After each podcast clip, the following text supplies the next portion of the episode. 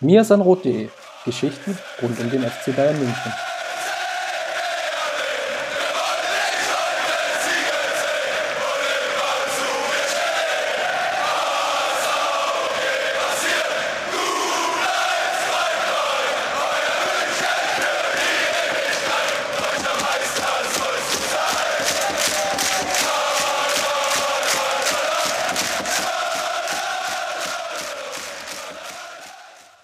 Herzlich willkommen zum Mesenrot Podcast. Wir nutzen den Feiertag Pfingsten, um ja, die frohe Kunde zu empfangen, so kann man es, glaube ich, nennen, oder die weniger frohe Kunde, so muss es ja eigentlich sein.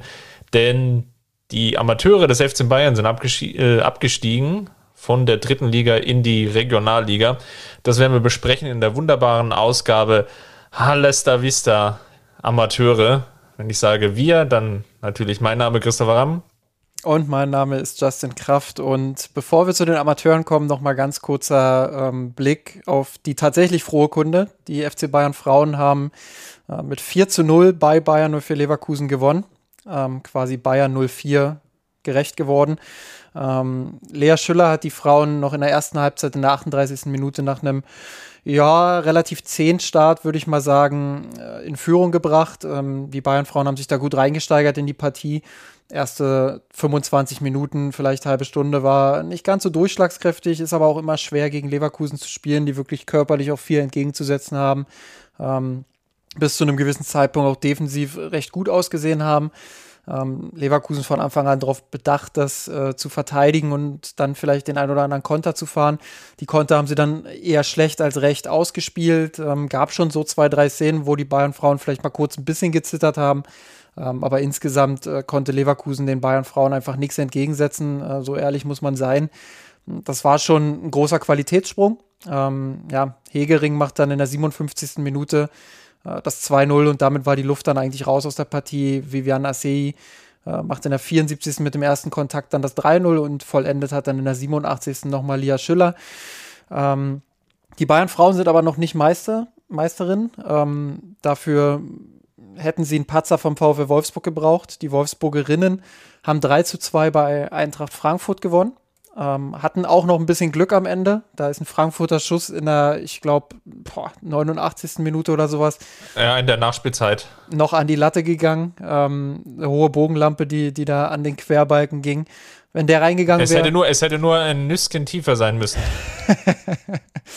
ja, die Torhüterin hätte auch keine Schuld getroffen. Ähm, grundsätzlich äh, wäre es natürlich schön gewesen, wenn der reingesegelt wäre. Dann wären die Bayern Frauen Meisterinnen gewesen. Äh, so müssen sie es jetzt am letzten Spieltag gegen Eintracht Frankfurt richten zu Hause. Ähm, ich bin guter Dinge, dass sie das schaffen, auch wenn Frankfurt gegen Wolfsburg gezeigt hat, dass sie unangenehme Gegnerinnen sind.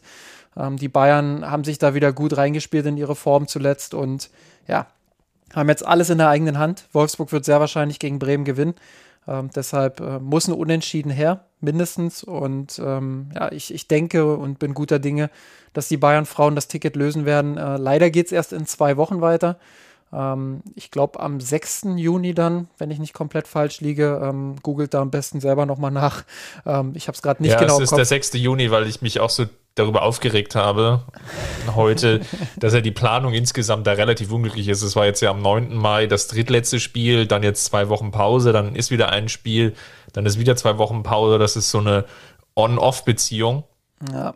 Die sicherlich natürlich, und das ist sicher auch ein Thema für einen ganz eigenen Podcast, aber auch dazu beiträgt, dass dieses Verfolgen dieser Liga des Fußballs, des Frauenfußballs auch so schwer gemacht wird, weil es einfach so eine ganz krude Spieltagsplanung gibt, die nicht wirklich nachvollziehbar ist. Ja, genau. Und ähm, ja, ist ein bisschen schade und nervig, jetzt äh, wieder zwei Wochen warten zu müssen bis zur Entscheidung. Ähm, ich glaube, gerade nach dem Topspiel gegen Wolfsburg hätte man den Flow als Liga gut mitnehmen können. Da hätte man gut äh, jetzt so, so, so, eine Dramaturgie dann auch aufbauen können gegen Ende. Ähm, aber dadurch, dass da jetzt so viele Pausen immer zwischendrin sind, ähm, ja, ist das, ist das schon einfach nervig. Ähm, nichtsdestotrotz großes Kompliment an die Bayern-Frauen, die diese Aufgabe seriös äh, gelöst haben. Ähm, und jetzt ist es nur noch ein Schritt, ein Schritt, um die vierte Meisterschaft zu holen.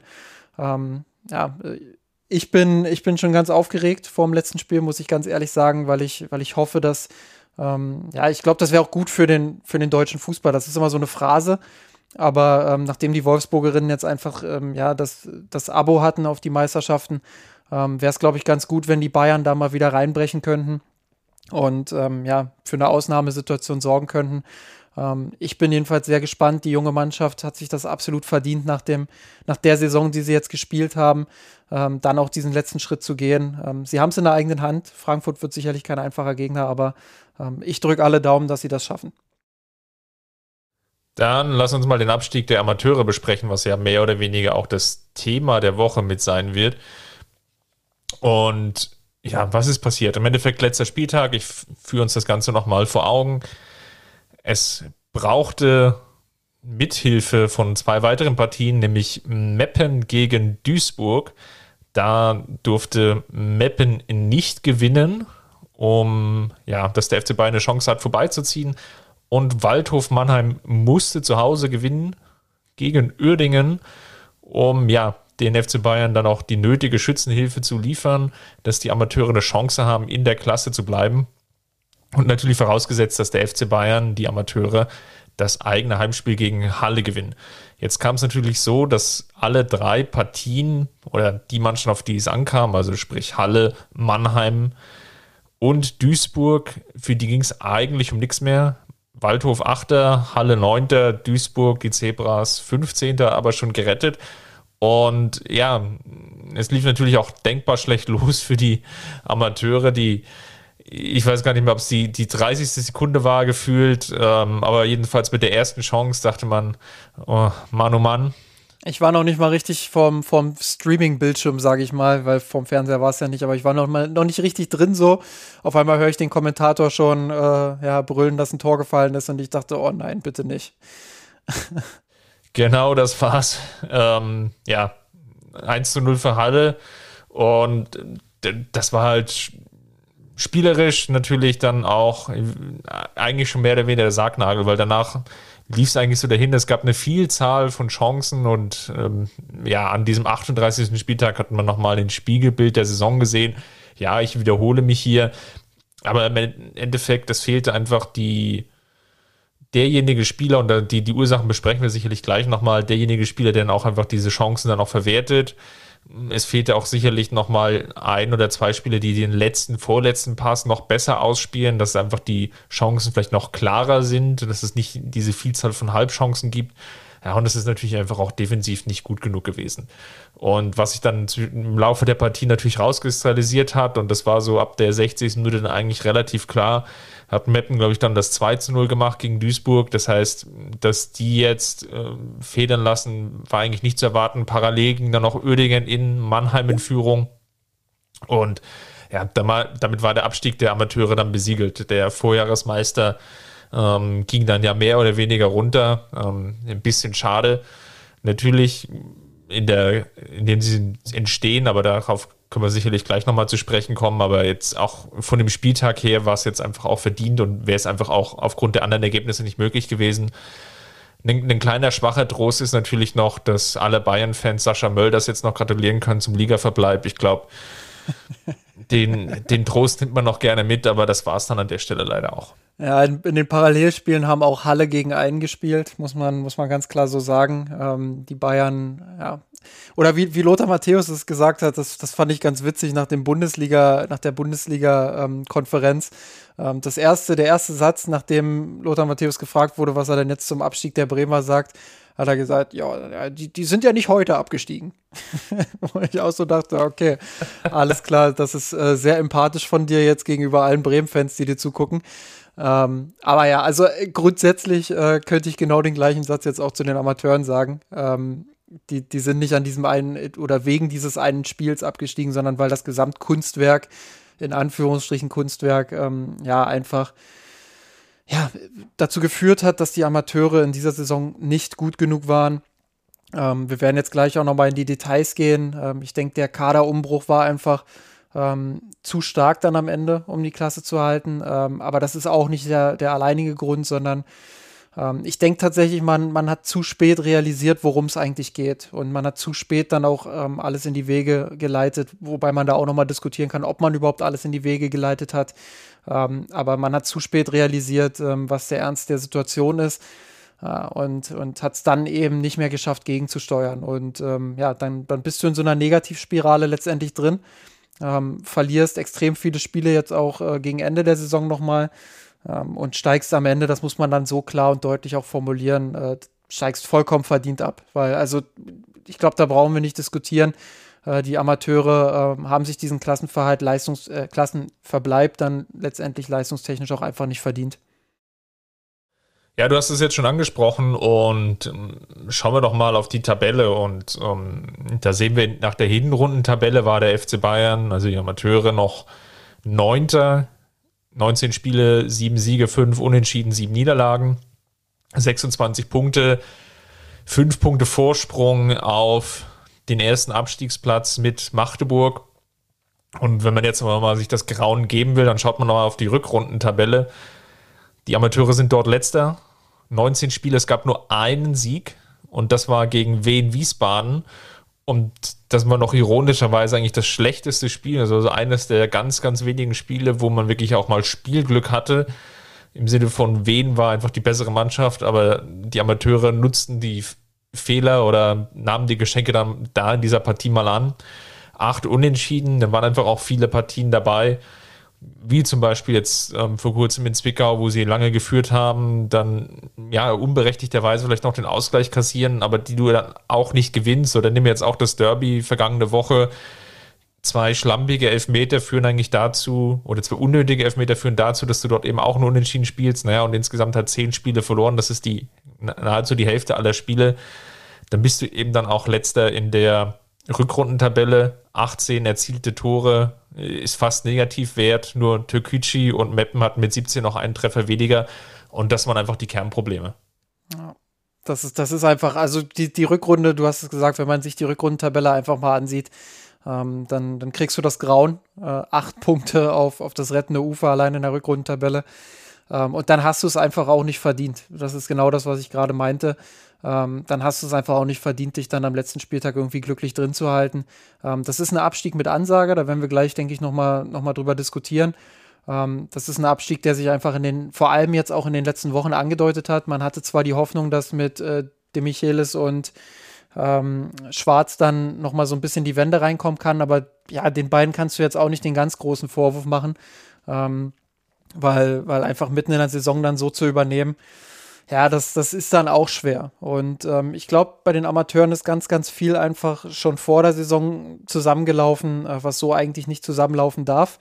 Ähm, genauso, und das kommt ja auch noch dazu, das Kontrastprogramm einfach, dass sie davor Meister geworden sind. Da ist ja in der Rückrunde ähm, quasi auch vieles zusammengelaufen, was normalerweise äh, ja nicht so zusammenläuft. Und äh, das muss man dann auch sagen. Da war auch viele, viele glückliche Zusammenhänge, äh, die einfach gepasst haben. Man hat sich da in einen positiven Flow ge gespielt, hat eigentlich über seinen Möglichkeiten performt. Ähm, das muss man die ganz vielen, klar. Die vielen englischen Wochen, der breite Kader hat geholfen. Das konnten andere Mannschaften so nicht hinstellen. Das war ja. sicherlich ein Punkt, der wird, wurde gerne übersehen. Ja, da muss man dann einfach auch realistisch sein und sagen, die Mannschaft ist keine Mannschaft, die normalerweise in den Top 3, Top 4, Top 5 spielt. Das ist eine Mannschaft, die das Potenzial hat, im gesicherten Mittelfeld zu spielen. Äh, sicherlich auch immer, wenn es gut läuft, sicherlich auch mal nach oben schielen kann. Ähm, aber wenn eben nicht alles passt, dann bist du ganz schnell drin unten im, im Abstiegskampf. Und vielleicht hat die Meisterschaft auch ein Stück weit dazu geführt, dass man das einfach unterschätzt hat. Ich meine, der, der Kaderumbruch war riesig. Ganz, ganz viele Spieler, die letztes Jahr noch mit Meister geworden sind, inklusive des Trainers, der das ja äh, begleitet hat, äh, sind weg gewesen. Und äh, da können wir jetzt auch noch mal so ein bisschen auch auf die Corona-Situation, denke ich, eingehen. Es ist schwer, neue Spieler äh, zu integrieren, eine Mannschaft zu formen wenn du in Corona-Zeiten einfach nicht die Möglichkeiten hast, äh, Teambuilding zu betreiben, wie du es normalerweise machen würdest. Ähm, wenn, wenn einfach diese ganze Corona-Situation auch dazu führt, ähm, ja, dass, dass Mannschaften, die einen großen Umbruch hinter sich haben, eben, ähm, ja, ich will nicht sagen benachteiligt sind, aber die schon sehr, sehr schwierig äh, das haben, ja, die, die, die Mannschaft dann zusammenzuführen.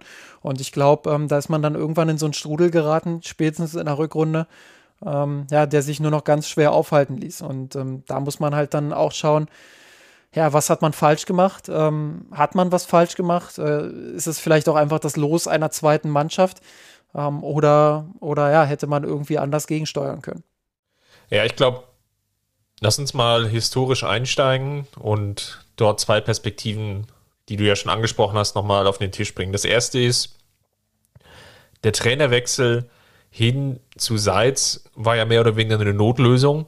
Und der eine oder andere wird sich auch noch erinnern, dass die Amateure ja reingestartet sind in die Saison, ohne einen Nachfolger für Sebastian Hoeneß zu haben, der, ich will nicht sagen relativ spontan, aber natürlich auch bedingt dadurch, dass die Bundesliga relativ spät zu Ende gegangen ist, ja, dann seinen Wechsel forciert hat Richtung Hoffenheim.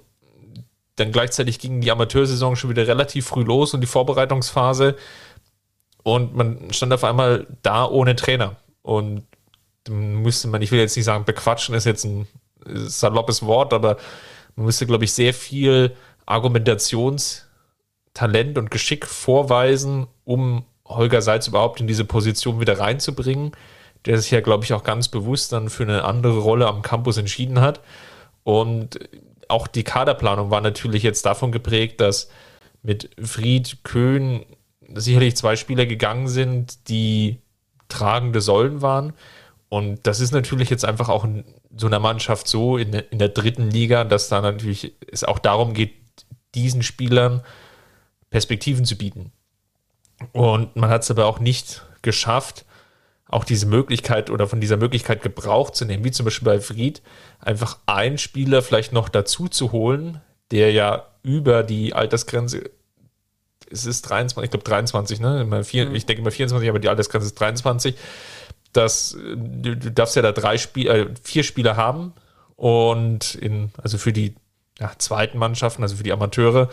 Und äh, da die, die diese Erfahrenheit ist aber einfach nicht mehr so gut nachbesetzt worden. Also sprich, einen Spieler zu holen, der vielleicht auch gut, sagen wir mal, eine Liga oder vielleicht sogar anderthalb Ligen höher spielen könnte, der dann auch so eine Mannschaft mal mitreißt, wie es eben Fried war, der dann auch in durchschnittlichen Spielen oder in Spielen, wo es jetzt 50-50 stand, wo du am Ende halt ja, drei, dreimal gewinnst, dreimal unentschieden spielst und ja, vielleicht viermal verlierst oder sucht euch aus, da den Unterschied ausmacht. Und da ist es einfach nicht äquivalent nachbesetzt worden. Man hat, glaube ich, da sehr große Hoffnung gesetzt in Fiete Ab, der dann die sich, sich entwickeln sollte.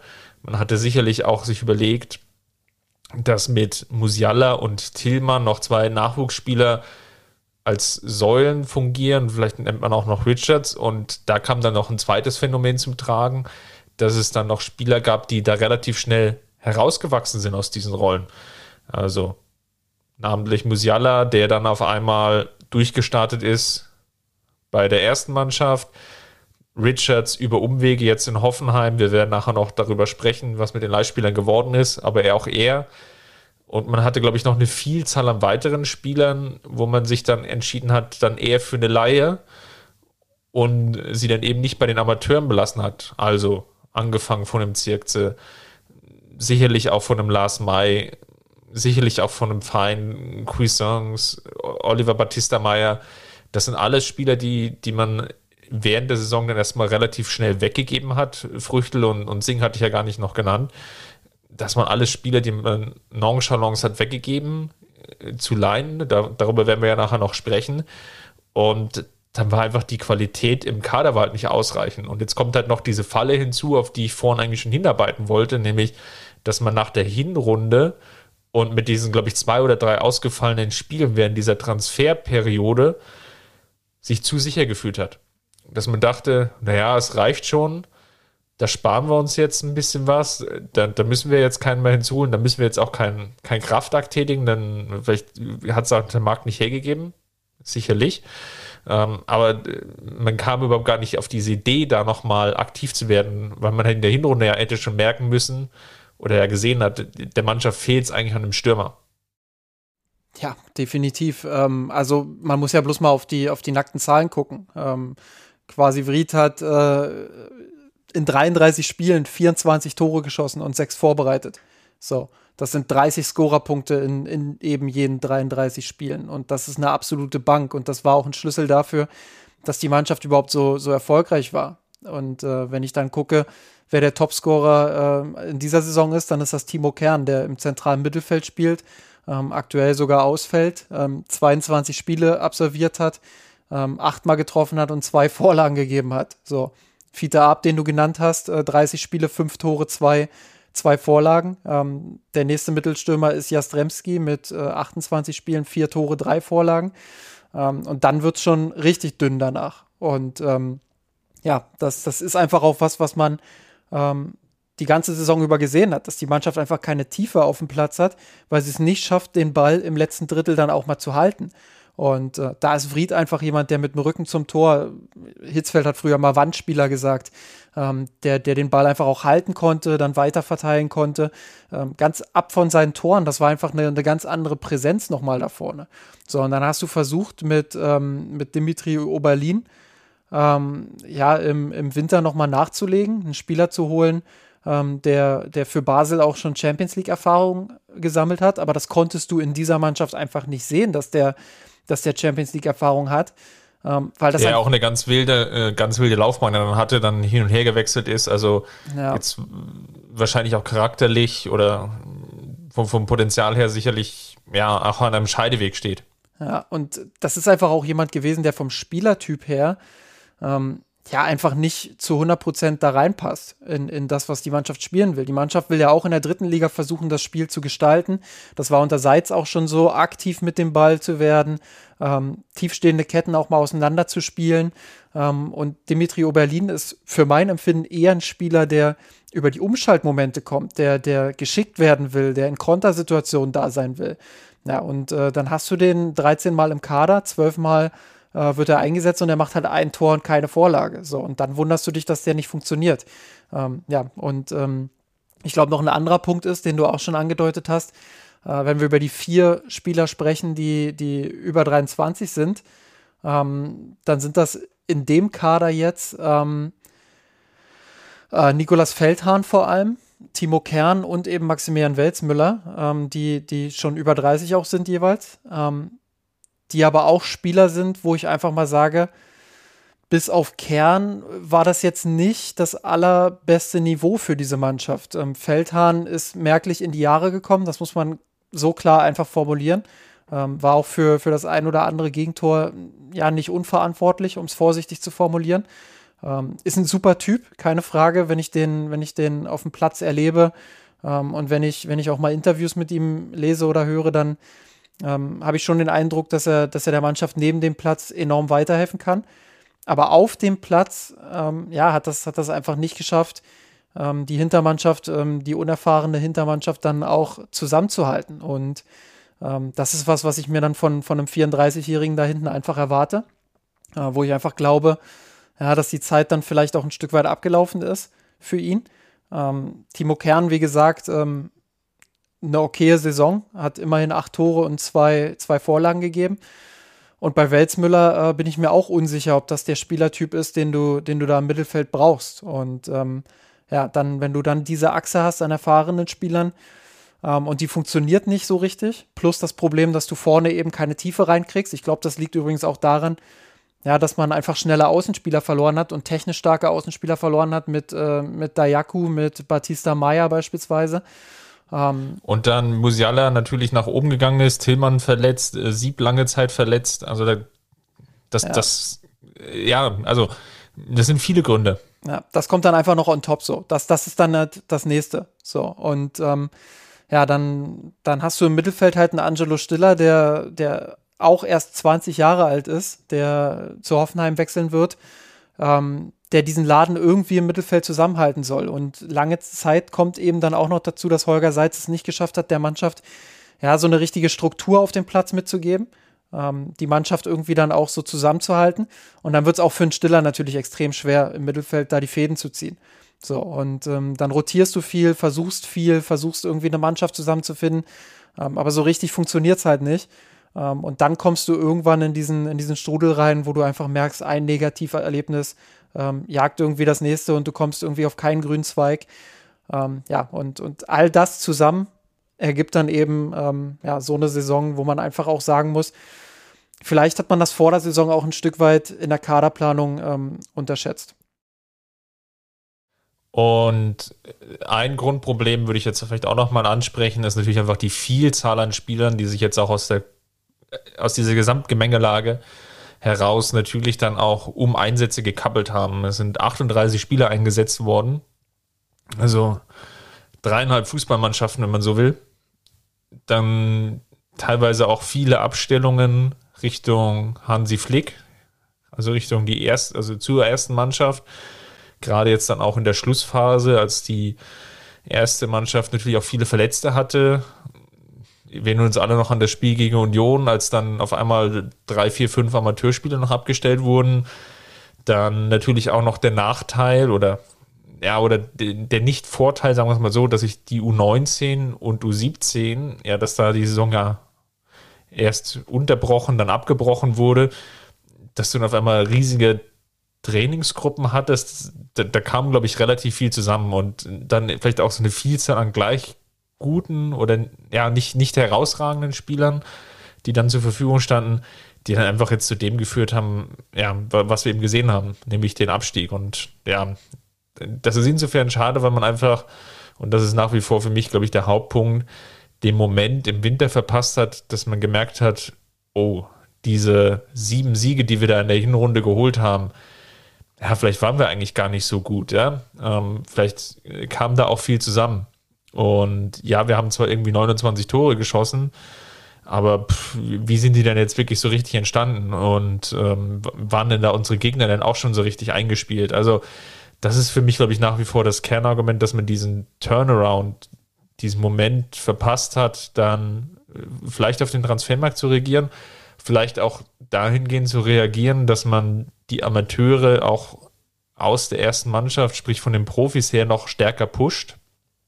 Also die ein oder andere Abstellung, Niang Su hätte vielleicht jetzt nochmal geholfen, vielleicht Richards nicht abzugeben, vielleicht Zirkze nicht abzugeben das wären sicherlich auch nochmal Hebel gewesen, ähm, ja, die man hätte noch ergreifen können ab einem gewissen Punkt, um einfach sicherzustellen, dass noch die Klasse gehalten wird. Weil machen wir uns jetzt nichts vor.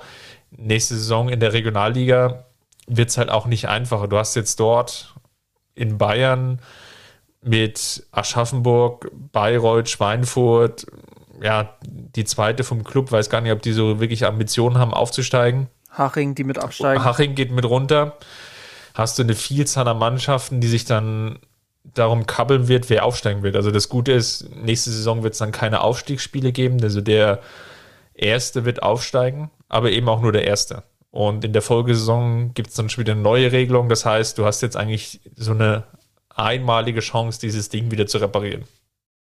Weil du gerade Zirkzee und, und Co. angesprochen hast, da muss man natürlich auch differenzieren. Also ähm, Chris Richards und äh, Joshua Zirkzee, da muss man einfach auch ganz klar sagen, ähm, die haben das Niveau der dritten Liga schon längst überstiegen. Klar kannst du ja, dann. genau, lass uns, genau, lass uns mal vielleicht auch wechseln auf die Leihspieler, ähm, um ja jetzt einfach diesen, diesen Kreis dann zu schließen, um einfach diesen Pool an Spielern mal zu besprechen, die der FC Bayern ja auch abgegeben hat. Ich glaube, das ist jetzt die erste Saison, wo ich jetzt also diese Vielzahl an Laien auch, oder wo wir die Vielzahl an Laien auch gesehen haben. Also es gab ja eine Vielzahl wirklich an Spielern, die der FC Bayern im Kader hatte, wo er sich dann ja zu einigen Leihgeschäften entschieden hat, vor der Saison oder während der Saison und die ja teilweise auch der Mannschaft angehörten, die letztes Jahr den Drittligameister gestellt haben. Und das ist, glaube ich, auch so ein Punkt, wo es jetzt mal lohnt reinzuschauen, wäre es vielleicht nicht besser gewesen, das ist die provokante These, wäre es nicht besser gewesen, sie in der dritten Liga beziehungsweise bei den Amateuren zu halten? Oder hat die Laie wirklich geholfen für die persönliche Entwicklung und sind sie dadurch ja, in den Dunstkreis der Profimannschaft gekommen? Ja, auch da muss man natürlich äh, differenzieren. Lass uns einfach mal mit dem, mit dem Paradebeispiel Christian Früchtel einsteigen. Ähm, wo man jetzt einfach sagen muss, die Laie war kompletter Humbug, ähm, weil er einfach nicht ein einziges Spiel gemacht hat, ähm, überhaupt nicht zum Einsatz kam. Und natürlich muss man dann sagen, im Umkehrschluss, ja, dann hätte er lieber dritte Liga gespielt. Ähm, andererseits musst du einfach auch als FC Bayern ähm, ja, Lösungen finden, äh, Verträge abzuschließen, Leihverträge abzuschließen mit anderen Clubs, äh, wo du einfach möglichst sicher gehst dann auch, dass die Spieler dort spielen. Ähm, und das, äh, also da weiß ich nicht, wie das abgelaufen ist hinter den Kulissen. Ob äh, Nürnberg dann vielleicht auch einfach äh, Dinge versprochen hat, die sie nicht eingehalten haben. Ähm, aber grundsätzlich hast du als FC Bayern natürlich die Aufgabe zu gucken, dass du deine Spieler dorthin verleihst, wo sie dann eben auch Einsatzzeit bekommen. Und ähm, es ist ja jetzt nicht entweder Nürnberg oder dritte Liga, sondern es ist ja entweder Nürnberg oder ein anderer Club oder dritte Liga. Und ähm, ich glaube schon, dass Früchtel für die dritte Liga zu gut ist, ähm, dass, er, dass er Spielzeit gebraucht hätte, mindestens in der zweiten Liga. Und ich glaube, er hätte auch den einen oder anderen äh, Club vielleicht gefunden, wo er diese Spielzeit bekommen hätte. Äh, insofern, ähm, ja, ist es einfach jetzt äh, ein verschenktes Jahr für ihn. Und ähm, unabhängig davon, äh, wie man sein Potenzial jetzt definiert, ähm, ich persönlich glaube nicht, dass Früchtel jemand ist, der perspektivisch beim FC Bayern im Tor stehen wird. Das habe ich auch vor der Saison noch nicht oder nicht so richtig geglaubt. Ähm, aber ja, grundsätzlich ähm, ist das natürlich jetzt ähm, bei ihm blöd gelaufen und ein verschenktes Jahr. Und ähm, das Potenzial, wie man es auch immer definieren will, ähm, ist jetzt schwerer auszuschöpfen als vor dieser Saison. Und äh, das muss sich der FC Bayern natürlich ankreiden lassen. Absolut. Ich glaube, da ist es wieder so ein Paradebeispiel, wie du mit, glaube ich, besserer Vertragsgestaltung dann ja auch, auch Spielzeit vielleicht forcieren kannst. Also sei es jetzt, dass es irgendwie eine Vereinbarung gibt, er muss so und so viele Spiele bestreiten oder man macht es vielleicht finanziell auch lukrativ für den jeweiligen Verein. Beispielsweise, wenn ihr, nehmen wir jetzt mal Früchtel, wenn er jetzt ähm, 50, 80 Prozent der Spiele macht, dann übernehmen wir noch ein Stück vom Gehalt oder übernehmen wir oder erlassen wir euch den Transfergebühren. Das heißt, da wird dann der Druck vielleicht im Verein dann auch noch etwas größer, wenn du jetzt, wie es ja vielleicht bei Nürnberg ja auch lange Zeit gemutmaßt wurde, mit Martenia und Früchtel hast du vielleicht zwei Torhüter, die auf einem Level irgendwie agieren, dass man dann zumindest monetäre Anreize hat, dann vielleicht auf den jungen Früchtel zu setzen. Ob es dann, ob man natürlich so viel Druck machen kann, das sei jetzt mal dahingestellt. Aber das sind natürlich dann Optionen. Oder du suchst eben bessere Vereine aus, wo du einfach davon ausgehen kannst, okay, da können wir uns sicher sein, da wird er auf jeden Fall spielen, weil die haben vielleicht aktuell gar keinen Torhüter. Jetzt mal ein bisschen überspitzt formuliert. Aber die Laie von Christian Früchtel war sicherlich nicht, nicht glücklich. Dann kam natürlich auch noch bei den Amateuren hinzu, dass sich äh, Hoffmann ja dann zwischenzeitlich noch verletzt hatte, dann bei den äh, Nübel noch verletzt war. Da, da gab es irgendwie so ein Rumreichen, dann hat er schneller teilweise gespielt. Also äh, für die Amateure wäre ein Früchtel sicherlich ein Rückhalt gewesen in dieser Amateursaison. Punkt. Tja, definitiv. Da muss man, da muss man nicht äh, groß drum rumreden. Wobei man natürlich auch diskutieren muss, ist der Torwart jetzt wirklich die Position, ähm, ja, wo wir, wo wir sagen, das hätte jetzt noch mal richtig was verändert. Und ähm, also ich denke nicht, tatsächlich. Ich denke, ähm, dass ähm, ja, dass auch mit Früchtel die Situation jetzt nicht extrem viel besser wäre. Insofern ähm, ist es, glaube ich, vor allem was, was man auf individueller De Ebene diskutieren muss, wo man einfach sagen muss, ja, da hat der FC Bayern einfach äh, ein Stück weit auch Mist gebaut, ähm, was diese Leier angeht. Ähm, war ja bei Sing genauso, den haben sie ja auch nach Nürnberg verliehen, hat dort auch ähm, keine Sonne gesehen, dann haben sie ihn wieder zurückgeholt. Ähm, elf, elf Spiele dort gemacht in der Hinrunde. Hat sich dann zum Schluss herauskristallisiert, dass es wahrscheinlich nicht reichen wird. Ja, und dann kam, und er, kam er halt zurück und, und das ist halt das Problem, dass du, dass du dann halt einen Spieler hast, der nicht dieses Selbstvertrauen hat, der einfach ähm, geschädigt ein Stück weit dann auch zurückkommt, den du erst wieder aufbauen musst. Und ich glaube, erst gegen Ende äh, dieser Rückrunde hat man wieder gesehen, dass er der Mannschaft auch ein Stück weit weiterhelfen kann. Aber auch da hat er eben nicht sein absolutes Top-Niveau erreicht. Genau, mach, machen wir mal weiter in der Abwehr. Da kommen wir endlich mal zu vielleicht zwei Lichtblicken. Fangen wir mal an mit Lars May. Der ging nach Darmstadt, hat dort 29 Spiele bestritten, 2470 Minuten gesammelt, war einmal gesperrt mit einer Gelb-Rot-Sperre. Witzigerweise bei einem 4 zu 0 Sieg sich in der Schlussphase gegen, gegen Fürth dann noch eine gelb-rote Karte abgeholt. Eigentlich total Banane. Aber gut. Und äh, drei Spiele pausiert wegen einer Oberschenkelverletzung. Ansonsten nahezu jedes Spiel auch komplett bestritten. Und dort auch zum Leistungsträger avanciert, das ist jetzt vielleicht ein bisschen hochgegriffen. aber schon eine tragende Säule gewesen in dieser Mannschaft von Darmstadt, die, wo es ja auch rauf und runter ging, aber die zum Schluss sehr, sehr erfolgreich war. Müssen einfach nur mal schauen, wen die jetzt zuletzt auch geschlagen haben. Die haben jetzt in Kiel gewonnen, haben dadurch den Aufstieg der Kieler verhindert. Entschuldigung für den Spoiler. Die haben zwischendrin gegen Bochum gewonnen, die haben gegen Heidenheim gewonnen, die haben beim HSV gewonnen. Also die hatten dann eine relativ starke Phase, ähm, eigentlich mit der Osterzeit. Und ähm, ja, wenn die Saison noch ein bisschen weitergelaufen wäre, dann hätten die vielleicht auch noch mal ganz oben angreifen können. Also Mai war da definitiv eine wichtige Stütze, hat sich jetzt auch in dem Dunstkreis der U21-Nationalmannschaft gespielt und ist sicherlich einer der Kandidaten, wo ich jetzt sagen würde, der fällt jetzt ins Cluster potenzielles Verkaufsgut des FC Bayern. Ja, und viel mehr dann auch nicht. Ähm, muss man halt auch so klar sagen. Dafür hat man einfach in der Vergangenheit zu häufig falsche Entscheidungen getroffen, was seine persönliche Entwicklung anging. Ähm, auch da hat der FC Bayern lange Zeit kein gutes Bild abgegeben.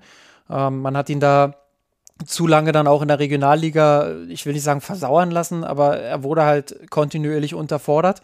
Ähm, nachdem er bei Heinkes sein Debüt machen durfte, hat Kovac ihn quasi links liegen lassen. Ähm, das war ein bisschen schade und ich glaube, das war, äh, auch wenn wir jetzt über Schwächen diskutieren, die ohne Frage vorhanden sind, äh, wenn wir seine Beweglichkeit ansprechen, wenn wir sein Tempo ansprechen, ähm, dann ist das schon was, was in dieser Bayern-Defensive, die ja doch sehr hoch steht, ähm, natürlich ein Problem sein kann. Aber es gibt auch Dinge, an denen hätte man arbeiten können. Und ähm, ähm, ja, da glaube ich einfach, äh, wäre bei Lukas May durchaus das Potenzial gewesen, dass er ein guter Rotationsspieler hätte sein können, für eine Zeit lang zumindest ähm, und dass er sich persönlich hätte auch weiterentwickeln können. Wenn man früher schon gesagt hätte, wir wagen jetzt den Schritt, dich in die zweite Liga beispielsweise auszuleihen. Ich glaube, in dieser Saison hat man einfach gesehen, ähm, ja, dass Mai das Potenzial hat, ein richtig solider Bundesligaspieler zu werden. Ähm, ja, und, und da muss der FC Bayern jetzt schauen, wie geht es jetzt weiter mit ihm in der kommenden Saison. Ähm, verkauft man ihn schon dieses Jahr oder, oder leiht man ihn nochmal aus und hofft, dass er sich nochmal weiterentwickelt, dass man dann im Jahr drauf vielleicht nochmal eine höhere Ablösesumme generieren kann. Ähm, aber grundsätzlich ähm, ja, ist die Laie nach Darmstadt jetzt äh, für diese Saison bewertet. Gut gelaufen für Mai und ähm, er, hat sich, er hat sich gut entwickelt und ja, einfach auch gezeigt, dass er, dass er ein richtig guter Typ da hinten sein kann und auch ein wichtiger Spieler. Ähnlich lief es ja erfolgreich bei Chris Richards, der die Hinrunde so ein bisschen gependelt ist zwischen der Bundesligamannschaft von Hansi Flick und den Amateuren hat er da noch acht Einsätze gehabt, ist dann in der Rückrunde zu seinem alten Trainer Sebastian Höhnes nach Hoffenheim gewechselt und hat sich dort in der Dreierkette relativ festspielen können, weil es zum Schluss leicht angeschlagen und verletzt, aber hat wirklich essentielle Bundesliga-Minuten dort gesammelt und hat, glaube ich, nochmal einen richtigen Push gemacht.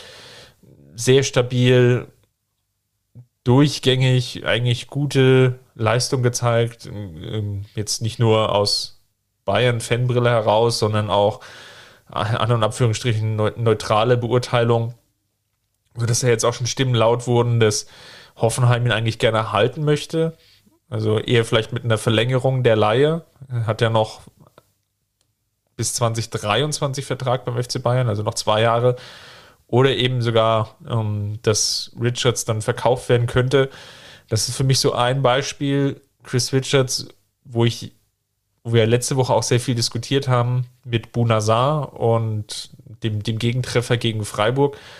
Bei Chris Richards, die Laie lief jetzt so erfolgreich, da hätte ich mir auch vorstellen können, dass es eigentlich ein Spieler sein könnte, der unter Flick mehr Minuten bekommen hätte, wenn man gar nicht dieses Wagnis Bunasa eingegangen wäre. Man hätte hier, glaube ich, schon einen Spieler im Kader gehabt, der definitiv nicht schlechter funktioniert hätte. Ja, ähm, grundsätzlich hätte ich, hätte ich das jetzt aus der Perspektive auch so bewertet. Äh, zum damaligen Zeitpunkt ähm, war ich mir nicht ganz sicher, ehrlich gesagt, ähm, ob er dieses Niveau sofort auch annehmen kann. Ähm, ich habe da auch seinen, seinen einzigen Einsatz oder nee, der einzige war es gar nicht, hat gegen Schalke noch kurz gespielt. Ähm, aber äh, gegen Hertha hat er halt 65 Minuten am Stück gespielt. Rechtsverteidiger hat zwar die Vorlage gegeben ähm, und, und hat bei vielen auch einen positiven Eindruck hinterlassen, wie ich mich erinnere. Aber da habe ich schon auch gesagt, hm, also vom Stellungsspiel her ist das mitunter schon noch ziemlich wild. Das ist schon, äh, von der, von der taktischen Integrität her äh, eher kein Spieler, wo Flick häufiger den Mut aufbringen wird, ihn dann auch spielen zu lassen. Ähm, ja, deshalb äh, war ich da schon relativ skeptisch. Aber wenn man das jetzt mit Saar vergleicht, dann muss man natürlich schon auch retrospektiv sagen, ja, da, da hättest du Chris Richards auch behalten können ähm, und ihn die Minuten spielen lassen können, die Saar äh, hatte. Andererseits glaube ich, dass ihm die Laie nach Hoffenheim in der persönlichen Entwicklung besser getan hat, ähm, als, es, als es ja ein Verbleib getan hätte. Ähm, weil sonst hätte er, glaube ich, wieder zu häufig in der dritten Liga gespielt. Das wäre für die Amateure wahrscheinlich ein gutes Ding gewesen. Ähm, für die Profis und für Richard selbst, ja, wäre wär das jetzt ähm, ja, vielleicht nicht so gut gewesen wie die Laie. Ähm, insofern glaube ich, dass man da viel richtig gemacht hat, jetzt auch, auch mit der Laie. Und ähm, ich habe auch ein paar Kontakte nach Hoffenheim, ähm, die mir auch gesagt haben, dass sie absolut zufrieden sind mit seiner Entwicklung. Das ist ein guter Typ. Ähm, ich glaube, das hat man bei den Amateuren auch schon im Umfeld immer wieder wahrgenommen, äh, dass das einfach jemand ist, der sehr selbstkritisch ist, der sehr hart an sich arbeitet, der vielleicht vom Talent her nicht der Spieler ist, der ähm, so gesegnet ist wie, wie andere Jugendspieler beim FC Bayern, ähm, der aber allein durch, seine, durch seinen Charakter, durch seine harte Arbeit, durch ähm, diesen Willen auch wirklich ähm, Kritik anzunehmen und, und an sich selbst daran zu arbeiten, ähm, ja, der, der das einfach vermittelt und ähm, der, der einfach ja, eine, eine tolle Entwicklung in den letzten zwei Jahren genommen hat. Und, und ich glaube, ähm, wenn das so weitergeht, dann kann das ein richtig solider Bundesligaspieler werden. Ähm, ich glaube nach wie vor, was ähm, die sogenannte Spielintelligenz betrifft und was vielleicht auch ähm, ja so die, die technische Qualität angeht, ähm, da wird immer so, so ein kleines Lüftchen sein, sage ich mal, nach oben. Ähm, deshalb glaube ich nicht, dass er den ganz großen Sprung schaffen wird. Aber er hat jetzt gezeigt, dass er Bundesliga kann und ähm, wird sicherlich auch ein Thema bei, bei den Bayern sein jetzt für die Profimannschaft in der kommenden Saison. Ähm, da müssen wir uns nichts vormachen. Äh, allein schon wegen der Corona-Situation wird man sich das zweimal überlegen, ob man ihn jetzt nochmal verleiht äh, oder ob man ihm jetzt die Chance gibt, als Kaderspieler ähm, ja, die Chance zu bekommen. Ja, und da ist zum Beispiel einer der Konkurrenten, die ich da jetzt sehe. Also kommt natürlich auch stark darauf an, wie Nagelsmann plant. Plant Nagelsmann wirklich mit der Etablierung der Dreierkette? Dann könnte Richards natürlich als rechter Innenverteidiger nochmal wertvoller sein oder definitiv eine Option sein, weil es eben jetzt in Hoffenheim schon ordentlich gemacht hat, einfach als ja, Rotationsspieler oder Kaderspieler, wie du es gesagt hast. Und man würde vielleicht, ja, bei Saar, wenn man da einen passenden Abnehmer findet, vielleicht in der Liga dann die, die Chance sehen, vielleicht eher ihn zu verkaufen als Richards, müsste man mal schauen. Dann lass uns vielleicht mal ins Mittelfeld springen. Dort sind ja drei Spieler, die wir jetzt noch nicht besprochen haben. Der, glaube ich, kontrovers diskutierteste ist sicherlich Adrian Fein, der ja schon mal verliehen wurde zum HSV dort in der vergangenen Saison eine überragende Hinrunde gespielt hat, sich so als Anker Sechser festgespielt hat, dort eigentlich so den Eindruck machte, boah, der ist reif, der kann auch beim FC Bayern jetzt ähm, den, den ganz großen Schritt machen. Ich erinnere mich dann auch, dass man dann ihn nochmal verlängert hat, sogar schon während er noch beim HSV war. Dann hat er den Vertrag bis Ende 2023 unterschrieben. Und dann der, hat der HSV wieder seine typische Rückrunde gespielt, so kann man es ja mittlerweile sagen, um dann konstant Vierter zu werden. Aber da, da, da, da ging es schon leicht nach unten mit dieser Formkurve, aber ja, wie man es halt dann so nimmt, ne, ja, passt halt vielleicht nicht so, etc. pp. Klar kann auch ein junger Spieler mal eine Formkurve haben und er, er kann ja auch nicht alles auffangen. Ne? Das war so ein bisschen das Credo, dem man da gefolgt ist. Und Hansi Flick hat aber relativ schnell ihm, ja, ich glaube, signalisiert, dass er so gar nicht auf ihn baut. Also auch in dieser Anfangsphase der Saison gab es eigentlich nie wirklich das Gefühl, dass man oder der Flick einen vermitteln konnte, Fein hat wirklich Chancen. Er hat ihn einfach, glaube ich, als zu langsam gesehen für seinen Fußball, der natürlich auf oder einen sehr starken Pressing-Ansatz natürlich auch von den Mittelfeldspielern fordert. Gut vergleichbar mit Stiller an der Stelle, ne? Also wo, wo ja, Flick genau, ja also auch dann Stiller, das ist so, so ein, ein, ein Kaliber, würde ich sagen, von dem, von der Beurteilung her. Wo Flick dann auch relativ schnell gesagt hatte, ähm, das ist einfach nicht so sein Spielertyp. Ähm, weil er einfach wo man vielleicht sogar Rocker noch mit reinnehmen könnte, äh, Entschuldigung, wo man Rocker vielleicht auch noch mit reinnehmen könnte, also ja. dieses Dreiercluster. Ja, das sind halt so Spieler, die, die mit dem Ball Qualitäten haben und wo auch jeder Bayern-Fan sagt, hey, das ist doch eigentlich genau das, was unser Mittelfeld braucht. Aber der Flickfußball ist halt einfach nochmal eine Schippe schneller, vertikaler, dynamischer, ähm, stark aufs Gegenpressing auch ausgelegt. Ich meine, klar, Ballbesitzfußball, äh, wenn man sich Guardiolas Fußball beispielsweise anguckt, der, der hat auch ganz viele Gegenpressing-Elemente, aber eben nicht so intensiv und so hoch und so aggressiv wie bei Hansi Flick. Das ist einfach nochmal eine ganz andere Stufe, ähm, wo selbst Jürgen Klopps Fußball daneben ähm, ja nicht ganz so gegen Pressing fokussiert aussieht, würde ich mal fast sagen. Und das ist schon ein Ding. Ähm, also dementsprechend, ähm, ja, einfach dieses, dieses Los auch, das Fein ähm, und eben auch Stiller und Rocker gezogen haben, ähm, dass sie da einfach keine, keine so richtige Chance bekommen, weil Flick da auch wirklich sehr, ja, ich will nicht sagen stur ist, ähm, sagen wir konsequent ist ähm, in, in seinen Rollenprofilen. Und ähm, Spieler, die da nicht reinpassen, das haben wir ja jetzt in dieser Saison auch häufig genug erlebt, ähm, ja, die, die kriegen auch eher keine wirkliche Chance, außer, außer es geht einfach nicht anders, ähm, dass, dass Flick einfach keine andere Wahl hat. Und ähm, ja, das ist ein bisschen schade, aber grundsätzlich, ähm, und darauf wollen wir sicherlich jetzt auch zu sprechen kommen, ähm, hat die Laie zur PSW Eindhoven, ähm, auch mit einem Trainer, der sehr viel Wert aufs Pressing legt, übrigens, ähm, mit Roger Schmidt. Roger Schmidt, ja, genau. Ähm, da, da hat er jetzt auch nicht so funktioniert. Ähm, hat relativ wenig Minuten auch gesammelt. Ähm, Im Endeffekt waren es jetzt 655 ähm, Minuten bei, bei 19 Einsätzen. Hat zwei Tore geschossen, drei vorgelegt. Ja, hat sich jetzt nicht unbedingt mit Ruhm bekleckert. Ähm, muss man auch die Frage stellen, ist Roger Schmidt vielleicht auch einfach der falsche Trainer für einen Fußballer wie Adrian Fein gewesen? glaube schon, dass es natürlich ja, vom, vom Spielstil her auch da nicht gepasst hat. Und ähm, klar hatte man natürlich die Hoffnung, in Holland eher den ne, klassische Denke, Ballbesitz, Fußball, äh, 4-3-3, ne, leicht oder definitiv höheres Niveau als jetzt zweite Bundesliga, zumindest konstant. Und ja, das hat sich aber einfach, dieses Versprechen hat sich jetzt auch nicht erfüllt. Zum Anfang noch mehr zum Einsatz gekommen, aber eigentlich seit der Rückrunde komplett außen vor gelassen. Es gab ja sogar eine Kaufoption für Fein, die die PSW hatte, die sie jetzt natürlich logischerweise nicht ziehen. Auch nicht ziehen, wahrscheinlich aufgrund der Corona-Situation. Aber das ist auch so eine Möglichkeit oder Chance, die dann verpufft ist. Man hat sich da, glaube ich, dann auch, ne? wir haben ja lange Zeit auch viel diskutiert über Flick, Spieler, die er gerne gehabt hätte. Aber was wir gar nicht diskutiert haben, war Spieler, die Flick nicht haben wollte, wie zum Beispiel Adrian Fein. Und da hat der FC Bayern dann auch reagiert und hat die dann auch aussortiert, wie eben ähm, der jetzt ja angesprochene Fein. Und da hat man es aber, glaube ich, verpasst, dann den richtigen Verein zu finden, der ihn dann auch gleich ganz abnimmt. Ja, definitiv. Äh, das ist. Äh wenn man natürlich davon ausgeht, Entschuldigung, wenn man natürlich vielleicht noch äh, ergänzendes Argument oder warum sehe ich das so? Man ist ja noch davon ausgegangen, im Sommer Trippeltrainer Flick, der bleibt jetzt noch die nächsten zwei, drei, vier Jahre. Bayern-Trainer, da müssen wir uns ja keine Gedanken machen.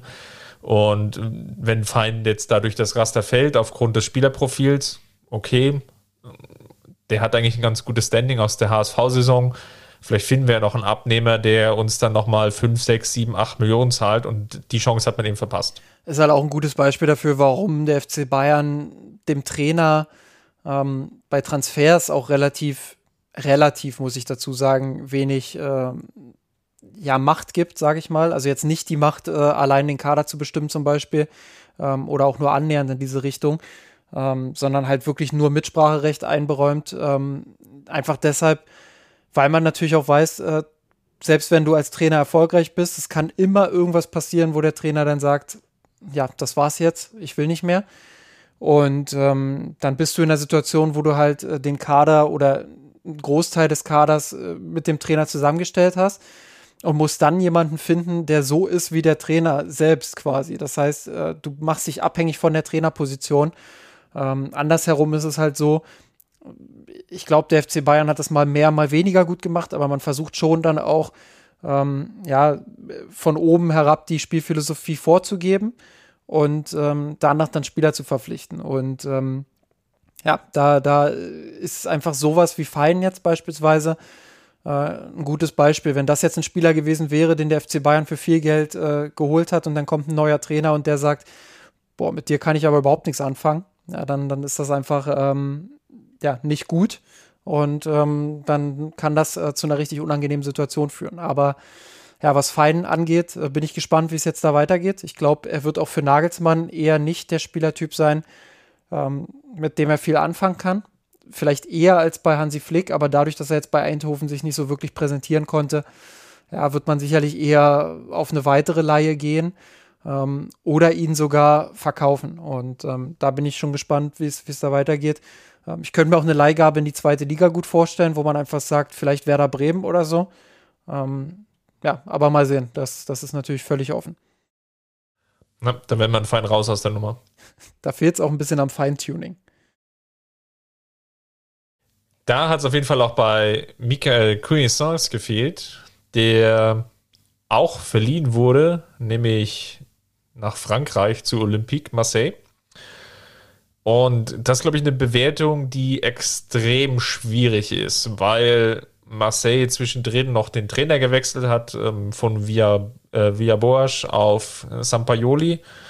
Und ja, das immer so ein Auf und Ab war. Also er, er teilweise viel gespielt hat, dann ja, einfach unkonstant gespielt hat. Ich glaube, so kann man es auch zusammenfassen. Dann so der, der Spieler Nummer 12, 13 im Kader war, was ja jetzt ja gar nicht schlecht ist in der französischen Mannschaft oder bei einer französischen Mannschaft, die jetzt erstmal im eigentlich so gedacht hat, wahrscheinlich im oberen Mittelfeld mitzuspielen, der sich dann aber und gerade unter Sampaioli dann so sukzessive ins Abseits gekegelt hat, weil er dann einfach ja vom, vom Kopf her nicht reif war, wie man es jetzt aus der aus der französischen Presse raus entnommen hatte.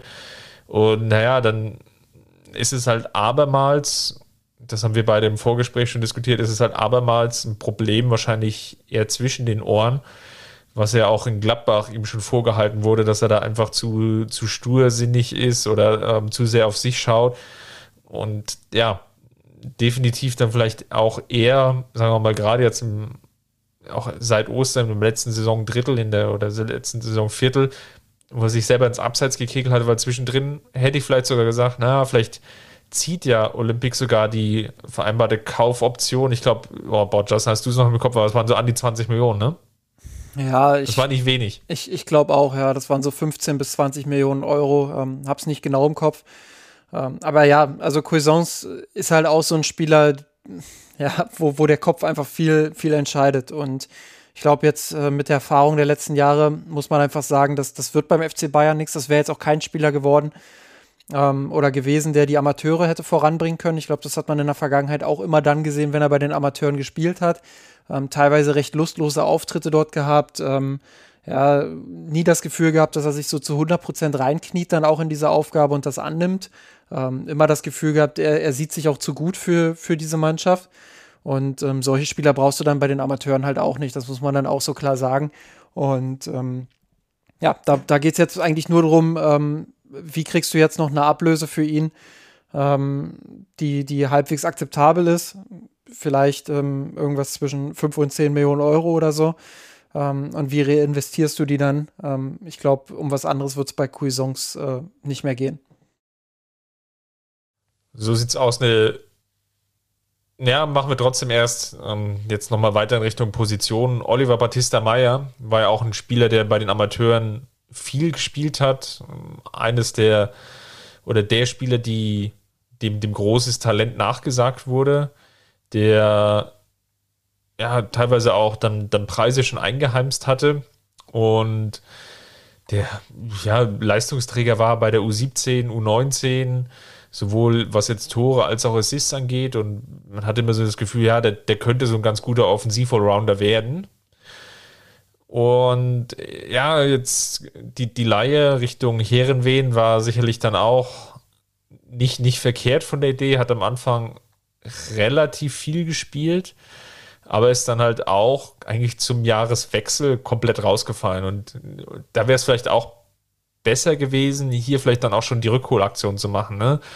Er war dann eigentlich seit Mitte Januar nicht mehr im Kader. Ist ja komplett rausgefallen.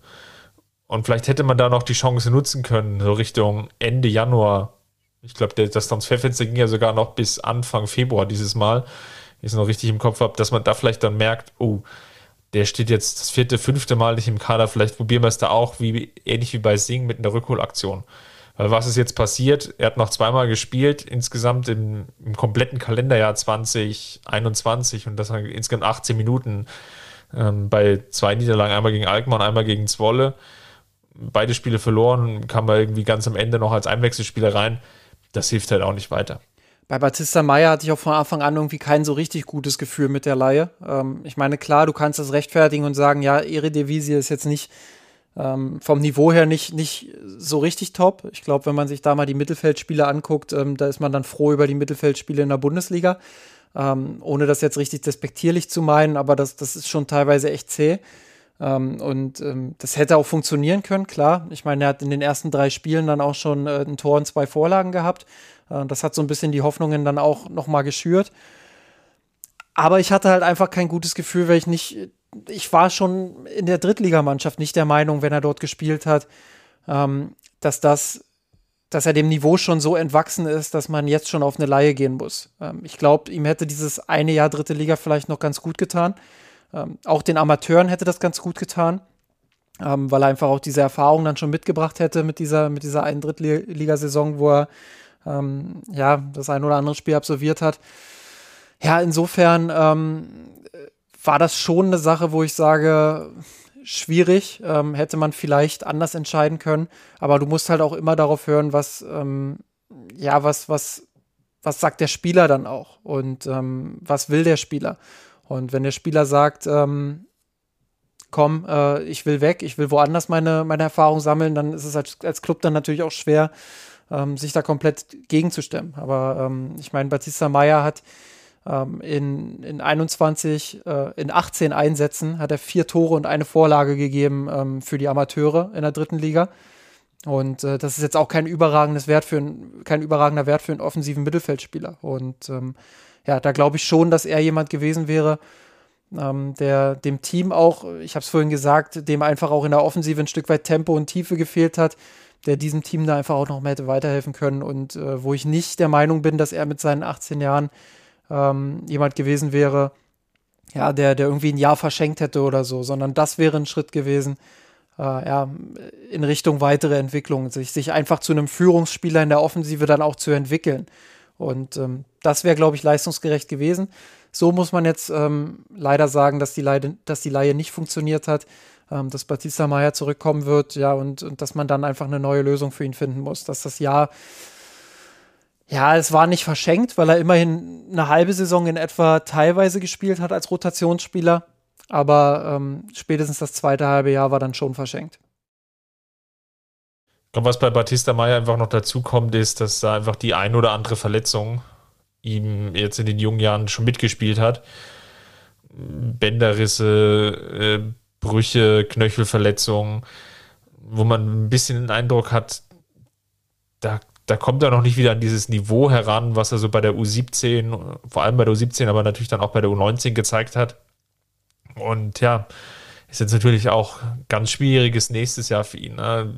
Steckst du ihn jetzt in dann die Regionalligamannschaft, da ist er wahrscheinlich dann eigentlich noch zu gut.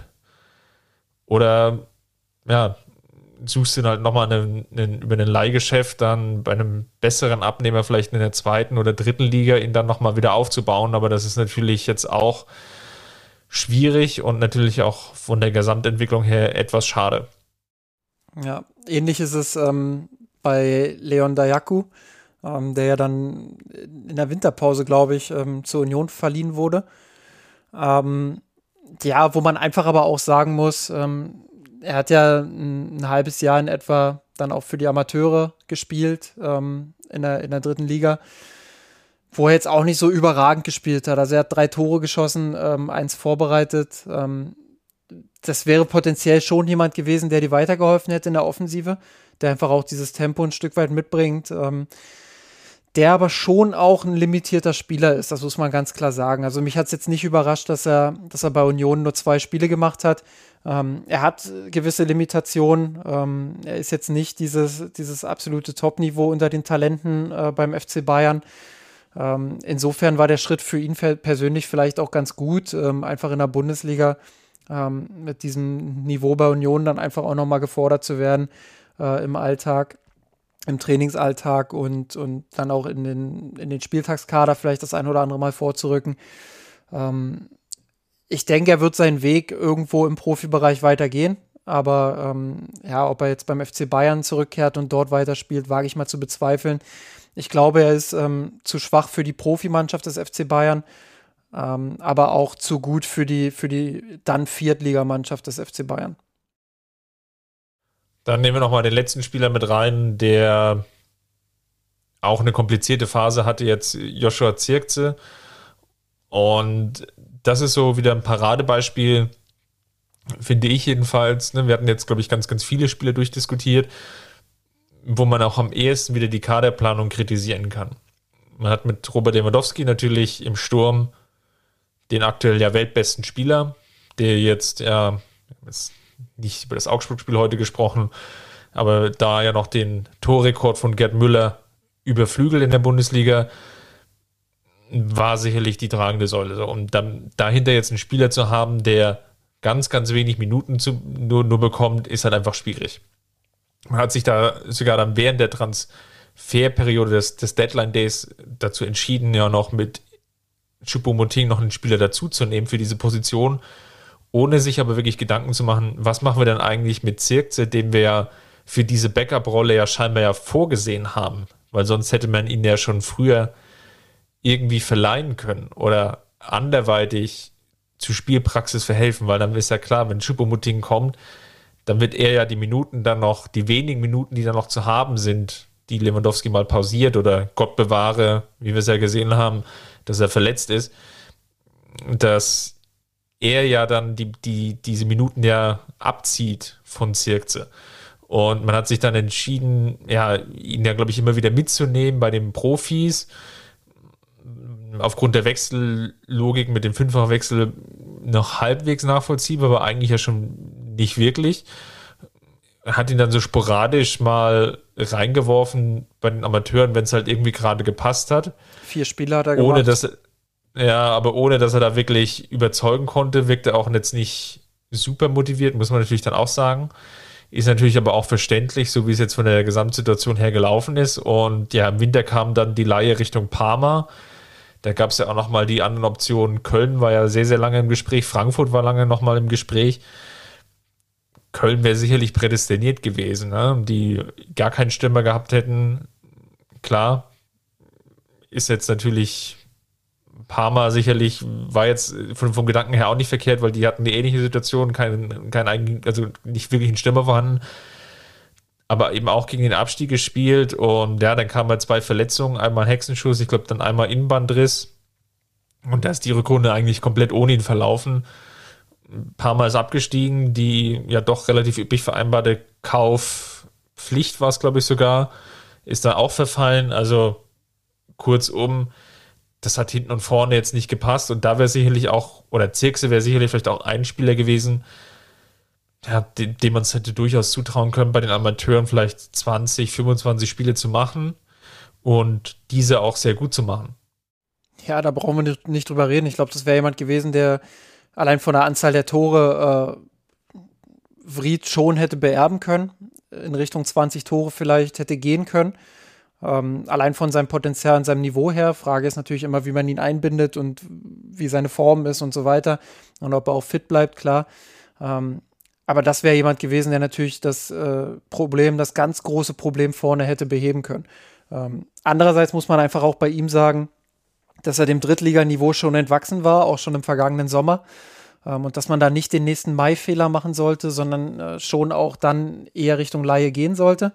Ähm, was ich aber kritisiere, ist, dass ähm, die gesamten Prozesse beim FC Bayern, die in den letzten Wochen des Transferfensters im vergangenen Sommer liefen, einfach nicht gut waren. Und du hast es schon so ein bisschen angedeutet. Ähm, ich persönlich ähm, weiß oder, oder habe aus, aus einer guten Quelle auch erfahren, ähm, dass Hansi Flick damals ähm, sich relativ spät gegen Zirkzee als Backup entschieden hat und ähm, relativ spät auch dann ähm, beim Club nachgefragt hat, ähm, ja, ob er, ob er einen neuen Stürmer bekommen könnte, also einen neuen Backup-Stürmer. Ähm, das wurde dann Choupo-Moting. ich denke, retrospektiv über Choupo-Moting kann man sich kaum beschweren. andererseits ist es halt blöd für Zirkzee gelaufen in dieser Situation, weil du dann auch relativ spät erst äh, reagieren konntest und schauen konntest, ob es irgendwo eine Laie gibt. Ähm, ich glaube, der erste FC Köln hätte Zirkzee gerne gehabt ähm, als Leihgabe damals, aber das ist, ähm, ich glaube, von Seiten Kölns relativ kurzfristig gescheitert, ähm, weil es einfach zu knapp wurde am Ende. Ja, und dann äh, muss Zirkzee halt noch dieses halbe Jahr bei den Bayern verbringen, tingelt da zwischen den Mannschaften, äh, was einfach auch nicht gut ist, weil er weder bei den Amateuren so richtig drin ist, noch bei den Profis so richtig drin, hängt in der Luft. Eigentlich ist es ein verschenktes halbes Jahr. Äh, dann kommt die Laie nach Parma, wo, wie gesagt, also wie du es schon gesagt hast, da stimme ich auch vollkommen zu, ähm, was eigentlich Sinn macht, weil Parma eben auch keinen richtigen Mittelstürmer hatte zu diesem Zeitpunkt aufgrund von Verletzungen ähm, etc. pp. Ja, aber ähm, kam da halt dann auch nicht wirklich rein, weil er dann eben relativ schnell diesen Hexenschuss hatte, dann die Innenbandverletzung. Äh, und so ist das jetzt halt ähm, ziemlich blöd gelaufen für ihn. Er wird zurückkommen nach München. Äh, und auch da wird man dann schauen, welche Lösung bieten wir ihm jetzt an. Wird er nochmal verliehen? Wird er vielleicht sogar schon verkauft? Ähm, ich glaube, bei Zirkzee hat auch ganz viel von Fanseite, von, von Bewertungsseite her ähm, hat auch ganz viel Emotion mit reingespielt, weil man halt einfach diese, diese Spiele im Kopf hatte, die er in der Vorsaison noch unter Flick äh, positiv bestritten hat, wo er auch das ein oder andere Tor geschossen hat, ähm, wo er Lewandowski zwei, dreimal ganz gut äh, ersetzen konnte. Ähm, das hat man alles noch im Kopf gehabt, aber man hat da ein bisschen unter den Tisch gekehrt. Ähm, ja, dass er schon auch das ein oder andere Problem hat, was taktische Disziplin angeht, ähm, was die Präsenz auch vorne im Neunerraum angeht ähm, was die Körperlichkeit auch angeht. Ähm, das hat manchmal ein bisschen Larifari gewirkt. Ähm, ich will jetzt nicht diese, diese ewige Körpersprache bemühen, aber man hat schon auch in vielen Situationen dann gesehen, dass das Niveau ähm, schon auch was anderes für ihn ist und ähm, dass er da auch noch viel dazulernen muss. Und Flick hat das durch die Blume ja auch immer wieder bestätigt. Ähm, insofern war es, glaube ich, dann der richtige Weg, auch zu sagen, äh, wir verleihen ihn, aber das hätte alles viel früher stattfinden müssen. Und äh, viel früher hätte da auch Klarheit sein müssen, ähm, mit wem plant der Trainer jetzt eigentlich als, als Backup-Stürmer ähm, und mit wem nicht? Und ähm, ja, da ist das einfach äh, maximal unglücklich für Zirkzee gelaufen. Und auch für die Amateure, das muss man dann auch dazu sagen. Ich glaube, zusammenfassend kann man sagen, jetzt bei diesen ganzen Leihgeschäften, dieses Modell FC Chelsea zu kopieren oder vielleicht auch Man City, die mit einer Vielzahl von Leihspielern unterwegs sind, dass das jetzt zumindest in dieser Saison jetzt nicht so Früchte getragen hat, dass man da sagen kann, alle Leihgeschäfte waren definitiv ein Erfolg. Ich glaube, das lässt sich da auf ganz, ganz wenige beschränken. Mai und Richards. Bei den anderen würde ich sagen, das lief eher schlechter aus diesen und jenen Gründen. Und man hat natürlich jetzt auch im Sommer die Herausforderung, wie jetzt mit jedem einzelnen Spiel umzugehen. Das wird jetzt sehr interessant sein, natürlich jetzt im Laufe der ja, nächsten Wochen und Monaten. Natürlich auch natürlich mit Nagelsmann. Wie sieht er dann die jeweiligen Spieler? Und dann gepaart natürlich mit der Idee, die ja eigentlich im Raum steht, ja, so richtig viel Geld für neue Transfers ist ja gar nicht vorhanden. Und man will ja eigentlich den Kader verstärken. Zumindest jetzt bei der ersten Mannschaft. Und bei den Amateuren wird man ja irgendwie auch den Kader zumindest so verstärken müssen, dass man diese Chance hat, den direkten Wiederaufstieg anzupeilen, wenn das das Ziel sein sollte. Ne? Ja, klar. Und äh, da, da wird die Kaderplanung wieder eine ganz wichtige Rolle spielen. Ähm, ich glaube, was man verteidigend vielleicht auch nochmal erwähnen muss, ähm, ist einfach, dass ähm, ja, es in der Corona-Situation einfach auch schwer war für die Neuzugänge, sich in neue Umfelder zu, zu integrieren und da einfach auch sofort äh, auf der Höhe zu sein. Und für junge Spieler ist das vielleicht auch nochmal ein Tick schwieriger. Und ähm, ich glaube, was der FC Bayern definitiv als Learning mitnehmen muss, ähm, ist einfach noch sorgfältiger die, die Leihziele auszuwählen. Und ähm, mir ging da auch häufiger schon mal durch den Kopf, ähm, ja, wie man wie man vielleicht dem entgegenwirken könnte, indem man vielleicht ja noch intensiver auch auf Partnerschaften geht, vielleicht auch äh, sich Partnervereine sucht in Europa, wo man einfach schaut, äh, vielleicht macht es Sinn dann da oder die, die ein oder andere Leihgabe ähm, zu Clubs immer wieder zu schicken, mit dem man gute Erfahrungen gesammelt hat. Und ähm, das ist sicherlich ein Konzept, was man, was man mal anstreben könnte. Aber grundsätzlich hatte ich schon das Gefühl, dass nicht alle Leihgaben ähm, zu 100% gut durchdacht waren. Und ähm, das darf dir eigentlich nicht passieren, insbesondere ähm, bei Talenten, ähm, ja, wo du einfach das Gefühl hast, die, die haben die Möglichkeit, richtig Sprünge nach oben zu machen, aber dann muss eben auch alles passen. Und ähm, das muss man kritisieren. Ein zweiter Punkt, der auch noch wichtig ist zu erwähnen, weil ich das auch immer wieder lese, ähm, dass Hassan Salihamidzic für die Kaderplanung bei den Amateuren zuständig ist. Das ist nur die halbe Wahrheit. Ähm, insofern ich das weiß, ist es so, dass äh, Salihamidzic vor allem für die Spieler verantwortlich ist, ähm, die ganz eng ähm, mit dem Profibereich halt zusammen in Verbindung gebracht werden.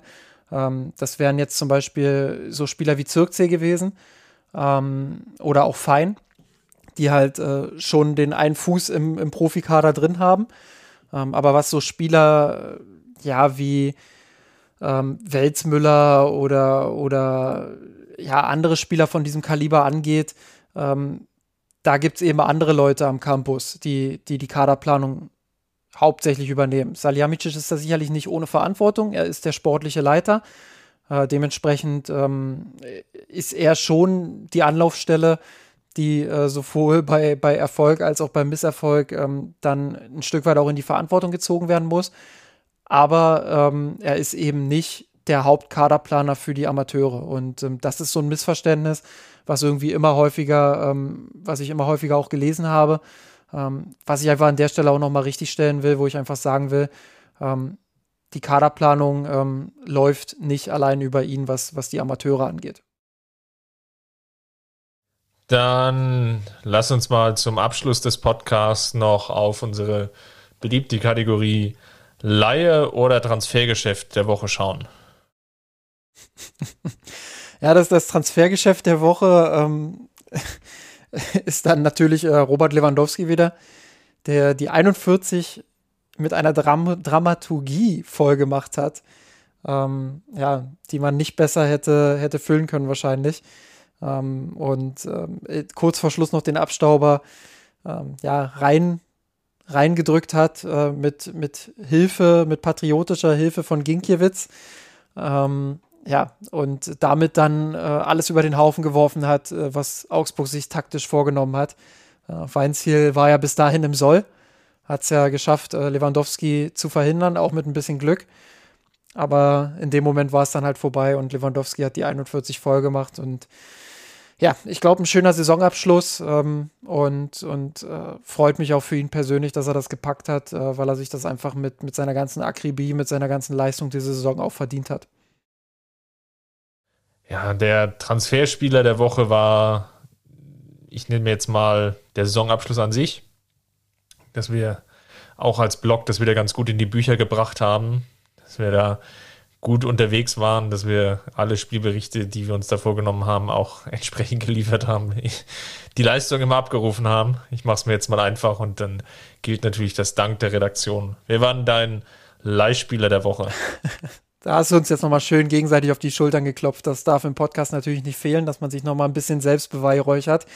Ähm, ja, ähm, ich habe diese Woche ähm, ja, keinen kein richtigen Leihspieler. Ähm, ich würde die Amateure deshalb als Ganzes nennen. Aber das jetzt einfach nochmal die Quittung für, für eine ganz, ganz schwache Rückrunde und insgesamt ein schwaches Jahr war. Ähm, ich habe es vorhin schon mehrfach gesagt, sie sind verdient abgestiegen. Ähm, jetzt wird es darum gehen, sich in der, in der vierten Liga nochmal neu aufzustellen ähm, und wirklich dann auch dieses Zeitfenster mit aller Macht zu nutzen, ähm, ja, da wieder dann auch hochzukommen. Und ähm, wenn ich die Amateure nenne, muss ich auch die Verantwortlichen äh, im Profibereich nochmal nennen, weil ich schon das Gefühl hatte, äh, dass die nicht alles dafür getan haben, ähm, die Klasse zu halten. Ich habe es vorhin angedeutet, meiner Meinung nach zu spät reagiert, was die Personalie Holger Seitz anging. Meiner Meinung nach zu spät auch Talente integriert, wie ähm, Torben Rhein beispielsweise. ähm, oder auch andere Talente. Ähm, wir haben jetzt nun mal die besondere Situation auch gehabt, dass ja, dass die Corona-Situation so war, dass ähm, viele Spieler im U-Bereich eben keine Spielpraxis hatten, weil die U17 und U19 eben nicht spielen konnte. Ähm, da, das erschwert dir einerseits natürlich die Situation, andererseits gibt es dir natürlich auch die Möglichkeit zu rechtfertigen, äh, warum du viele junge Spieler dann auch mal reinbringst. Das habe ich insbesondere in der ersten Saisonhälfte vermisst. Ähm, das war sicherlich was, ähm, was hätte helfen können, dann auch im, im langfristigen Saisonverlauf. Ähm, das hat man verpasst und dann hat man es eben auch verpasst, zu den Zeitpunkten, wo es möglich gewesen wäre, dann auch die Spieler mal runterzuschicken, ähm, ja, die, die die Chance haben, dort auch wirklich dann äh, sich mal zu präsentieren und eben auch die Qualität haben, die Amateure dort äh, zu unterstützen. Und ähm, all das kam nicht, insbesondere dann auch in Spielen, wo eben die Amateure dann mal unter der Woche gespielt haben und die Profis nicht. Wäre das möglich gewesen? Hat man verpasst, ähm, hat so ein Stück weit dann auch dabei zugesehen, wie die Amateure runtergehen. Ähm, und das zeigt mir persönlich dann auch, dass man nicht alles daran gesetzt hat, dass die Amateure drin bleiben. Ähm, und das finde ich schade und äh, glaube einfach, dass der Stellenwert da äh, ein anderer ist, ähm, als sich das viele Fans dann auch wünschen. Mein Verlierer der Woche ist die oder das Verteidigen der Standardsituation von Hansi Flick. Also ja, würdiger Saisonabschluss mit dem 5 zu 2 gegen Augsburg, keine Frage. Aber dieses Verteidigen der Standardsituation, das macht mich fix und fertig. Und ähm, das hat sich wie so ein. Äh, also es gab, glaube ich, viel, viel, viel Positives, was Flick dem FC Bayern gebracht hat, aber wo es definitiv eine Schwäche gab, ist eigentlich über den kompletten Saisonverlauf das Verteidigen von Standardsituationen, was einfach nie abgestellt wurde. Und das ist mein Leihspieler der Woche. Man hätte auch noch, Gut. Ähm, man hätte auch noch auf, ja. auf einen weiteren Spieler eingehen können. Wobei ich da jetzt nicht so harsh sein wollte. Ähm, MB ist für mich jemand, der mit ganz vielen Hoffnungen ähm, ausgestattet war und immer noch ist. Der es aber über ähm, die Saison hinaus nicht geschafft hat, sich irgendwie zu präsentieren. Weder in der dritten Liga noch bei den Profis. Und das ist schon ein bisschen enttäuschend, weil das jemand gewesen wäre, der mit seinem Talent einfach auch die Amateure nochmal auf ein anderes Niveau hätte heben können, ähm, der so ein bisschen auch den, den Leistungsabbau äh, von einem Feldhahn nochmal vielleicht hätte kompensieren können. Ja, es ist ein junger Spieler, das muss man ihm natürlich immer zugute halten. Aber er kommt nicht so richtig auf den grünen Zweig mit seiner Entwicklung. Und das hat ganz verschiedene Gründe, ähm, die ich jetzt gar nicht allzu sehr ausschlachten will. Ähm, sicherlich hat auch die eine oder andere Verletzung dazugehört. Aber ähm, ja, das, das ist eben nicht der einzige Grund. Und ähm, ich glaube, für ihn stehen jetzt zwei, ein, zwei sehr wichtige Jahre an. Und ähm, ja, da muss man einfach dann auch schauen, ähm, ja, dass, dass, er, dass er diesen Sprung schafft und ähm, dass, er, dass er sich selbst jetzt auch nochmal pushen kann und ähm, vielleicht auch den Ernst der Lage so ein Stück weit erkennt. Und ähm, ja, das, das wäre jemand, ähm, der durchaus ein Hoffnungsschimmer gewesen wäre. andererseits musst du jetzt vielleicht auch bei ihm schauen, dass du, dass du auf eine Laie gehst, weil vierte Liga ja, das ist vielleicht dann auch wieder so ein bisschen äh, das Lukas May-Ding, wo man dann sagt, irgendwann, da ist er unterfordert. Aber ja, man muss auch ganz ehrlich sagen, wenn man die dritte Liga gesehen hat, ähm, da war er nicht unbedingt unterfordert, ähm, sondern allzu oft auch ein Stück weit überfordert. Ähm, ich will das nicht an ihm festmachen, ich will auch gar nicht, ich will auch allgemein nicht irgendwie den einen Spieler rauspicken, aber ja, das, das passt dann einfach irgendwie auch ins Bild dieser gesamten Amateure-Saison, dass auch so ein Spieler mit diesem Potenzial es dann nicht geschafft hat, ähm, das auch nur annähernd abzurufen. Dann haben wir, glaube ich, die Situation bei den Amateuren und der Leihspieler wirklich ausführlich erörtert. Über knapp fast anderthalb Stunden wieder. Also von daher ja, machen wir es jetzt zum Abschied natürlich relativ kurz. Falls es euch gefallen hat, lasst uns einfach einen Kommentar im Blog unter mirsanrot.de. Ihr könnt dort natürlich auch gerne kommentieren, wie ihr die Situation der jeweiligen Leihspieler gesehen habt und ähm, ob ihr denkt, dass das Modell für die Zukunft ist oder eher weniger ja, darauf würde ich euch ja, hinweisen an der Stelle. Ansonsten natürlich gerne noch ja, Sterne hinterlassen, dort, wo man Sterne hinterlassen kann, wenn ihr den Pod, äh, Podcast rezensieren wollt. Ja, ansonsten natürlich könnt ihr uns gerne finanziell noch unterstützen, das auf ähm, ja, patreon.com slash mesanrot oder bei mesanrot auf eine der jeweiligen Banner klicken. Und ansonsten hören wir uns natürlich nächste Woche, wenn wir, glaube ich, nochmal ausführlich auf die Saison des deutschen Meisters eingehen, des FC Bayern. Und ja, Justin, bis dahin, mach's gut, Servus. Servus. Von dir, von unserer Weltpläne. Wir haben den Kampf gewonnen, den Thron erklommen, der Haien hat's gemacht. Ich hab geträumt von dir, von unserer Weltpläne. Wir haben den Kampf gewonnen, den Thron erklommen, der Haien hat's gemacht. Ich hab geträumt von dir, von unserer Weltpläne.